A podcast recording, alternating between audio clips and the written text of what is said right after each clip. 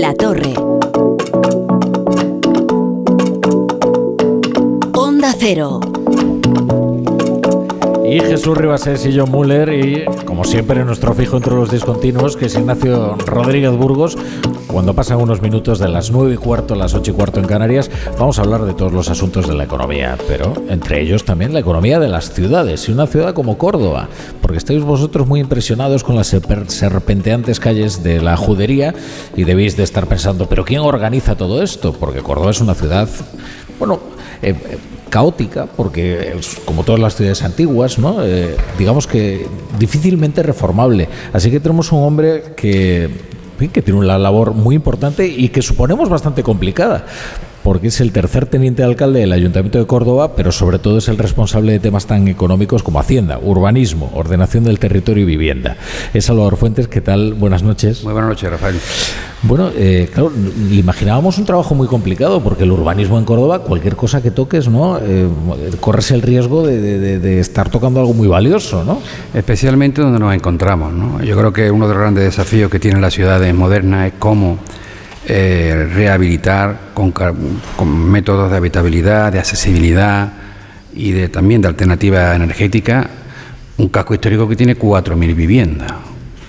Entonces es muy complicado, que está catalogado a nivel internacional, a nivel mundial, por la UNESCO, y tiene que compatibilizar el museo pero también los vecinos. Entonces mm. nosotros aquí, uno de los grandes desafíos que tiene la ciudad de Córdoba, y yo creo que la ciudad de patrimonio, es cómo rehabilitar los cascos históricos. ¿Para qué? Para que no se desproblen. Claro, es que esto es lo que solía decir el catedrático de Siderio Vaquerizo, ¿no?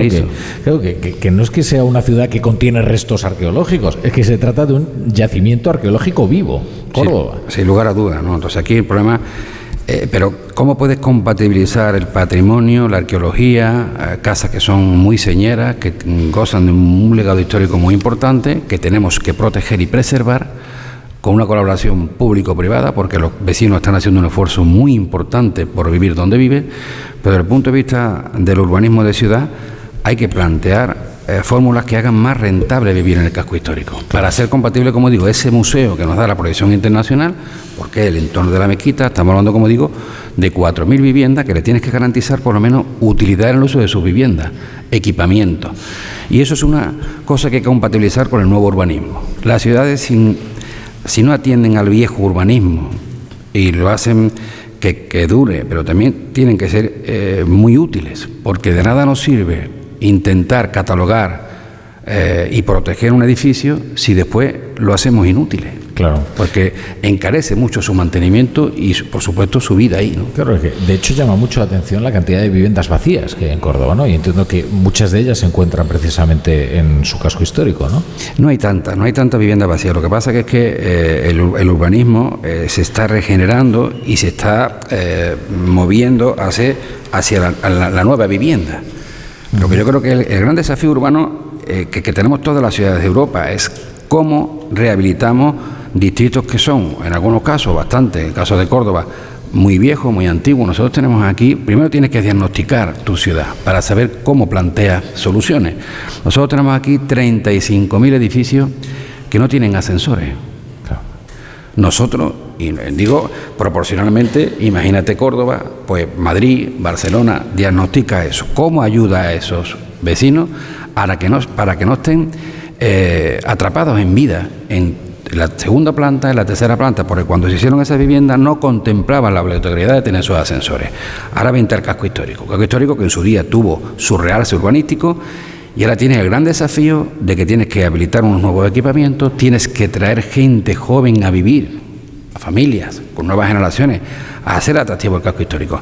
Y un casco histórico no se hace por una política de fachadeo, me explico, pintando fachadas y colocando cuatro macetas azules con geranio. Tú tienes que hacer rentable ese casco histórico para que la gente que quiera vivir en él pueda vivir en él. Y eso significa un coste económico. Por eso digo que los cascos históricos, como desafío urbanístico, eh, y eso también lo único lo tenemos presente, tienen que compatibilizar y ahí los gobiernos tenemos que hacer mucho y queda mucho por hacer en este enclave maravilloso que eh, se ve la piedra, se ven restos, cada, cada hoy en el sitio que nos encontramos, pero hoy cualquier vivienda del casco histórico tiene su legado, pero ese legado lo tenemos que hacer compatible con la utilidad, con la accesibilidad y con las nuevas tecnologías en cuanto a eficiencia energética. De hecho, ustedes están ahora ayudando en la instalación de ascensores, ¿verdad? En los barrios de, San José Y, de, Santuario, ¿no? supongo que eso será una política que pretenden ustedes extender, ¿no? sí, nosotros ahí lo que estamos es eh, acaparando todos los recursos que podemos a través de la Junta de Andalucía y con fondos europeos para áreas de rehabilitación urbana intentar aprovechar esos fondos para que como la cofinanciación tanto de los inquilinos como del propio ayuntamiento y la Junta de Andalucía puedan tener una cubierta que no sea luralita, que es muy dañina, y por otra parte ascensores. Entonces, barriadas enteras, estamos hablando en el caso de San, Barrio Santuario, San José, porque la Unión Europea lo que no nos permite universalizar las ayudas en todo lo que es el lienzo de ciudad. Tiene que ser un barrio concreto. Hemos cogido ese porque es el más viejo y el que tiene más casuística de edificios sin ascensores y con problemas de uralita, de cubierta. También se está haciendo ahora con otros fondos que con Ecovivienda la propuesta de 25 millones de euros en Figueroa para temas del aislamiento térmico. Es decir, y aquí lo comentábamos antes, hay gente que no puede vivir a 40 y 50 grados, ¿no? No es posible. Entonces, no. que luego además en invierno hace frío, ¿eh? No, no, pero aquí no acostumbramos, aquí se vive así, aquí te mentalizas y vives perfectamente. A veces lo que, lo que, en fin, visitan Córdoba generalmente, cuando llega la primavera, no saben que en invierno en las casas se pasa frío a veces. Bueno, pero no, aquí hay una temperatura muy, muy, muy moderada, tanto, y, el calor no es tan, es, seco y no es el calor húmedo. Yo, tú vas a Barcelona y el calor de Barcelona a mí me afecta más que el calor seco de Córdoba, ¿no? Es cuestión de... Pero es, eh, es, verdad que el calor, la humedad le da una... Eh, lo hace difícilmente soportable el calor. Ahora, eh, yo en Córdoba he, estado días de, sentirme, derretirme directamente. Bueno, es cuestión de que no estás acostumbrado. Si tuviera aquí bueno, yo, soy, yo soy de Pontevedra, ¿sabes Pontevedra, hombre, Galicia, Galicia, ¿no? Pero bueno, en cualquier caso aquí, aquí una taberna, una copa de vino, igual ya es más llevadero el calor. Me meto, cuestión de... Le digo una cosa, me meto... Con el salmón morejo y esas cosas. Yo me meto muy buena cocina aquí. En Pontevedra también tiene buena cocina. ¿eh? Yo me meto en las iglesias. Digo, es buen sitio, es buen sitio. Reza y sigue a, la taberna. Iglesia, taberna, taberna, iglesia. San Francisco y San Eulogio. me meto ahí que, por cierto, además hay unas iglesias del barroco maravillosa. Andaluz, la iglesia fernandina. Espectacular. Espectacular. La, ruta fernandina, esto es algo que es una maravilla. tiene que Eso lo está haciendo muy bien la iglesia. ¿no? Está recuperando una serie de fachadas que son muy emblemáticas en cuanto a la iglesia fernandina, con unos itinerarios que estamos nosotros intentando desde el ayuntamiento eh, contextualizar urbanísticamente, porque eso va a, agrandar el atractivo del casco histórico y recuperar fachadas que son, como digo, el juramento, eh, la compañía. Eso es uno de los grandes atractivos que tienen estas ciudades, las iglesias. Y ahí la iglesia, nunca mejor dicho, lo está haciendo muy bien en cuanto a la recuperación del patrimonio, eh, en este caso eclesiástico, y sobre todo de la puesta en valor de un patrimonio que al fin y al cabo es de los cordobeses, ¿no? Ah, y que tenemos que disfrutar. Eso yo estoy absolutamente de acuerdo y valoro la labor que está haciendo la Iglesia. Y un ejemplo, y aprovecho, la labor que está haciendo de conservación la diócesis de Córdoba con la mezquita catedral es absolutamente ejemplar cuando tuvo la última representante de la UNESCO aquí en Córdoba, visitando todo lo que el planteamiento del casco histórico y viendo cómo abordábamos el desafío de muchas ciudades con los cascos históricos. ¿Y por qué? Porque el gran desafío, como digo, es la dignidad de la vivienda, intentar buscar una vivienda útil y que sea compatible con el patrimonio. Se quedó absolutamente sorprendida con el tratamiento que le estaba dando la Iglesia a la conservación de uno de los edificios más emblemáticos, junto con la Alhambra y con la Sagrada Familia de Barcelona, de todo el mundo un edificio que en realidad son muchos edificios. Pero esa es la labor de conservación. Hay unos que lo hacen y otros que lo descuidan. Y nosotros a nivel mundial, pues el referente arquitectónico más importante que tiene Córdoba es la mezquita catedral. ¿Y, del Alcázar de los Reyes Cristianos qué, qué me dice? Ahí se ha hecho una labor bastante importante, estamos haciendo incorporando recursos, sobre todo accesibilidad. Claro. Ahí se queda un complejo patrimonial muy importante. La iglesia recupera un centro de interpretación de la mezquita catedral, la mezquita catedral y las caballerizas reales, que como sabéis, bueno, ya... Ahí hicimos nuestro anterior programa Las Caballerizas. Caballerizas Reales ya pertenece al pueblo de Córdoba y ahí hay un proyecto de un centro internacional del caballo junto con la universidad. Y por otra parte, el Alcázar. El Alcázar es un proyecto muy ambicioso, ya nosotros tenemos el último de un millón de euros con una, con una propuesta de accesibilidad. Son edificios muy antiguos eh, que necesitan actuaciones, que es lo que yo comentaba anteriormente. Nosotros tenemos que compatibilizar la piedra el legado, pero también con la utilidad de los edificios, si no lo hacemos inaccesible. Y eso es un problema para las ciudades modernas. Claro, es que la accesibilidad ya solo viendo el suelo, ¿no? que eh, precisamente en, el casco histórico de, Córdoba ya representa un, reto. ¿no? Entonces, bueno, eh, ¿qué haces con esto? ¿no? Porque evidentemente no, te vas a cargar lo que es un patrimonio histórico. ¿no? Pero sí que eh, es una responsabilidad que tienes como gobierno, lo que pasa que no es fácil. ¿Cuál es el esfuerzo que tenemos que reconocer los gobiernos de turno a los vecinos? Los vecinos. La, labor que hacen los vecinos del casco histórico por mantener su casco, por mantener su vivienda, es impagable. ¿Por qué? Porque se ha ido deteriorando. Su patio, y su patio. que es, que es el, el, patio es un espacio de sabiduría, de encuentro. Tal es así que la fórmula y la filosofía de ese patio andaluz, de ese patio eh, por lo cual tenemos reconocimiento mundial como ciudad de los patios, eh, es un ejemplo para nuevas fórmulas habitacionales en el casco. Me explico. Son las zonas privativas eh, reducidas y las zonas comunes eh, son más amplias. Son modelos que invitan a las cooperativas de jóvenes, a cooperativas de mayores, a poner en valor ese espacio que es muy difícil de sostener y comprar particularmente, pero sí, a modo de cooperativa es una oportunidad para la gente joven, una oportunidad para mayores, para sin irse del sitio donde han nacido y quieren seguir ahí y morir ahí, pues tener la garantía de que pueden vivir con dignidad, con todas las garantías que pueda tener una vivienda en el sitio más señero de, la ciudad. ¿no? En su calidad de nieto de cordobés, eh, le ya, ya, te he oído, te he oído. Ignacio Rodríguez Burgos. he oído. Eh, me, gustaría saber que me explicara un poco el acuerdo este que han llegado eh, la mezquita eh, catedral con el tema de los cruceristas en Málaga, atraer a cruceristas a, Córdoba, a la ciudad. Yo creo que es un acuerdo muy inteligente y le voy a decir por qué, porque eso es el alcalde, el alcalde que, que ha estado aquí esta tarde.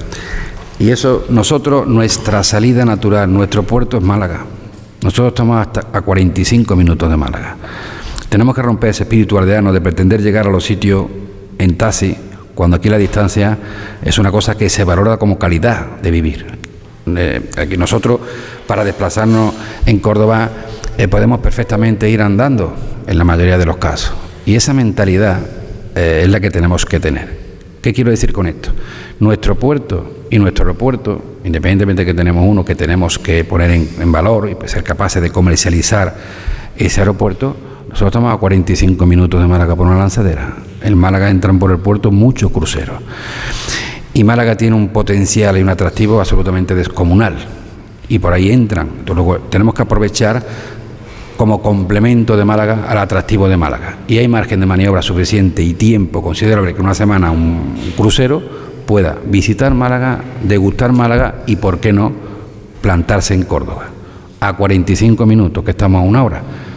Ese acuerdo nos va a posibilitar, como digo, tener esa sensación de, otro eh, enclave más que prolonga Málaga y que está a una hora de camino. Mm. Ese sentido de la distancia, afortunadamente en Andalucía ya se ha superado.